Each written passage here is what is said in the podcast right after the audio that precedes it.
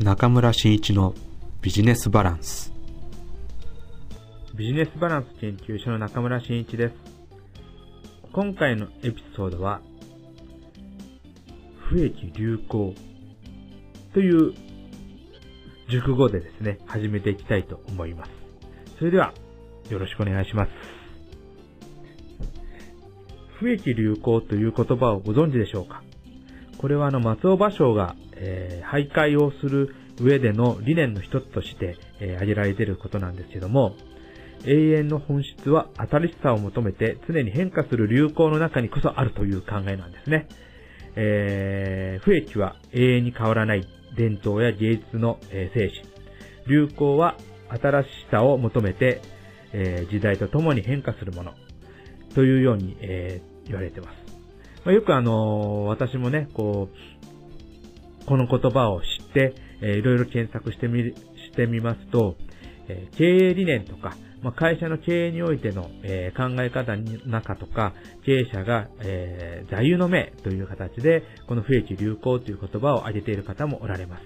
まあ、非常にね、えー、ビジネスの上でも本質をついているものではないかと思うんですけども、あの、知的資産マネジメントも非常にね、この不益流行っていうのが重要だと思うんですね。えー、まずは、基本的な大きな、えー、流れを作る。そして、えー、普遍のものとして、えー、考えながらも、えー、ただですね、え日々新しい変化が起きていきますから、これをいかに早く取り入れていって、え自分たちがその、え事業の中に新しい考えを組み込みながらも、え事業を行っていくのか。そういったものを考えていくことが重要ではないかということを言っているわけですね。えー、僕も今、非常にこの不益流行という言葉を知ってからですね、えー、いろいろなところで、あの、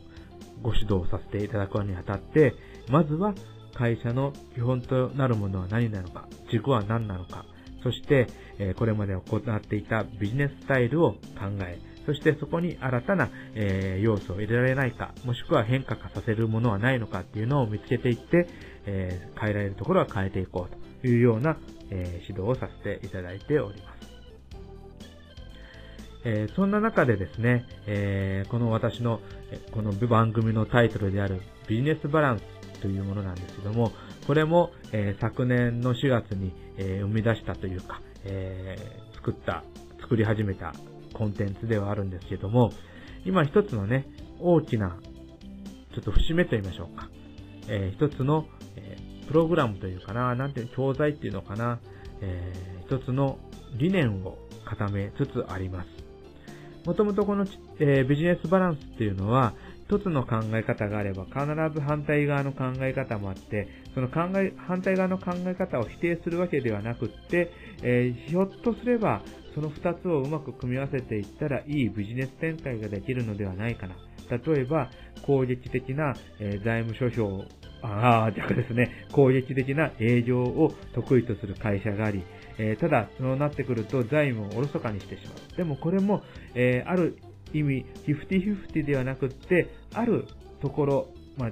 そうですね、僕の中では、うん、7対3とか8対2の割合で、えー、バランスをとっていったら、非常にいい事業展開ができるのではないかなっていうような法則を見つけたくって、このビジネスバランスというのを始めました。えー、いろいろな企業に行って逆にビジネスバランスということから、えー、どういうことを考えるかっていう話を聞きながら、で、あなたが求めているビジネスバランスってどんな割合ですか？っていうことを聞いてきました。大体ですね、えー、50-50という方おられなくって、大体8対2か7対3の割合での事業展開をされている方が多いなと。えー、特にその辺をよく考えていくと、いいビジネスが展開できているなっていうふうに見えてきました。で、今ですね、この、えー、ビジネスバランスっていうものを、えー、シートにしていこうということで、ビジネスバランスシートっていうのを作っていってます。この大きな前提というのは、あの、よくフレームワークで使われている、あの、ポートフォリオなんかでもね、使われているポジショニングマップにも使える、使える二次元、二次元の、あのー、マトリックスを使ってですね、えー、分析をしていくっていう形での、えー、シートなんですけども、これをね、今ちょっといろんな形で展開できないかなと思って今考えてます。このきっかけっていうのが、えー、実はソーシャルメディアだったんですね。えー、昨年ソーシャルメディアのセミナーなんかをさせていただいて、特に Facebook に特化したセミナーをしていきますと、えー、よく言われてたのが、あの、いいねの質と量の問題なんですね。えー、いいねが多い方がいいのか、少ないとダメなのか、まあそういった、えー、ことをよく質問を受けたりしました。あの、私も、あの、最近はね、あまり Facebook に特化した、あの、セミナーはやってないんですけども、逆に、その Facebook のコンサルタントをされてる方々のセミナーに行ったりするんですけども、やっぱりこれもね、あの、両方あって、いいねをどんどん増やして増やしていけばビジネスが広がるっていう、まあ、いい、いいね、量販、えっ、ー、と、増量化っていうんですかね、いいねをどんどん増やせっていう方もおられれば、いや、そんなんじゃなくって、いいねは質の問題だということで、いいねを、いいねの、なんかね、こう、質のいいいいねを集めようみたいなことをおっしゃられるコンサルタントの先生方もおられます。まあ、そういった部分で、まあ、どっちがいいっていうわけでもなくって、それはまあ、あくまでも、えー、本人、その、Facebook を始められる方々、始めた方々がどういう価値を持ってそれを運営していってビジネスに当てはめるのか、それともプライベートを充実させるためにそちらに当てはめていくのか、それによっていいねの量と質の考え方が違うという、まあ、ある法則ではないですね、まあ僕の考えがまとまってきました。で、その時にね、えこのマトリックスを使ったビジネスバランスシートっていうのをちょっとね、えー、作ってみたら面白いかなと思って、えー、このバランスシートに当てはめていくわけですね。すると、えー、戦術も見え、戦略も見え、そしてイノベーションまで見えてくると。まあ、これはいいやということで、今そのビジネスバランスシートの、え完成に向けてですね、え取り組んでるっていうのが今現状の私の、え取り組みになっております。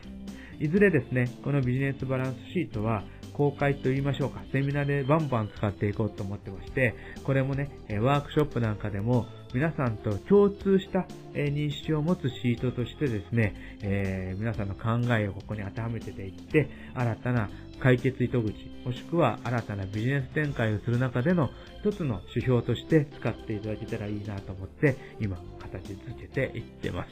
まあ、ぜひともね、完成したら、皆さん、ビジネスバランスシートを活用していただきたいと思いますので、またこのビジネスバランス研究所のね、えー、Facebook ページ、またはこの、えー、ビジネスバランスの、えー、エピソードなんかでも詳しく紹介していきたいと思いますので、お楽しみにしておいていただければというふうに思います。さて、えー、知的資産マネジメントです。私が最近こうビジネス的に活動する中で、そしてあの知的資産マネジメントっていうね、説明をする中で、よく聞かれ、あの、質問を受けることがあります。あの、バランススコアカードっていうのがありますけど、それと知的資産マネジメントって何が違うんですかっていうふうに聞かれるんですね。確かに私もそう思った一人です。あの、以前、税理士の先生方といろいろ仕事をさせていただいてた時にですね、まあ今もしてるんですけども、えー、バランススコアカードをあのクライアントに提案して一緒に改善なんかやってるんですよ、ということをお聞きしました。私もその時点でね、ちょっと興味を持って勉強させてもらったんですけども、まあ、知的産マネジメントの勉強をし始めて、確かにバランススコアカードと何が違うんだろうと、本当思いました。で、そこでね、えー、じゃあその違いって何だろうって明確にしていくっていうよりも、勉強すればまあ分かってきたんですけども、別にバランススコアカードと知的資産マネジメントを別物ってする必要はなくって、まあこれはね、いいところをうまく取り入れていけばいいんではないかということで、えー、知的資産マネジメントの中にバランススコアカードのいいね、え内容を今バンバン取り入れていってます。じゃあ、ちょっとね、まあ、違いっていうか、まあ、あの、ちょっと、えー、説明するのにあたって違いを一つ言っておきますと、あの、バランススコアカードってどちらかっていうと、社内で、えー、社内のね、強みとか、えー、をいろいろ分析していって、社内でその強みなどを共有していって、改善点をみんなで、えー、考えていって、会社をよりいい会社にしていこうということで、社内でね、多くこう活用されることが多いんですね。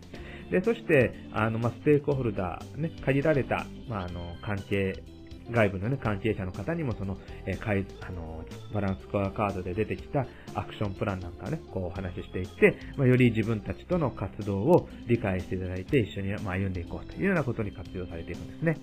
で、あの、ここで僕がその知的さマネジメントとは一つ、ここでちょっと見方が違うなっていうところを考えました。それが一つは、知的さマネジメントの場合は、見せるかっていうのがあるわけですね。これは先ほどのような、えー、バランススコアカードが行っている社内の、えー、強みの分析からの共有というのは、えー、知的さマネジメントで言うと、深みを持って作っていくっていうね、えー、深めていこうと。社内で深めていこうというのは非常に有効なんですけども、えー、もう一方で、えー、対外的にね、え見せていく、広めていくっていう部分、伝えていくっていう部分が、え知的さマネジメントにはあって、バランスコアカードにはあまりこう出てきてないっていう内容だと思います。ですので、もう私はもともとね、あの仕事柄、広報 PR、営業活動がま得意な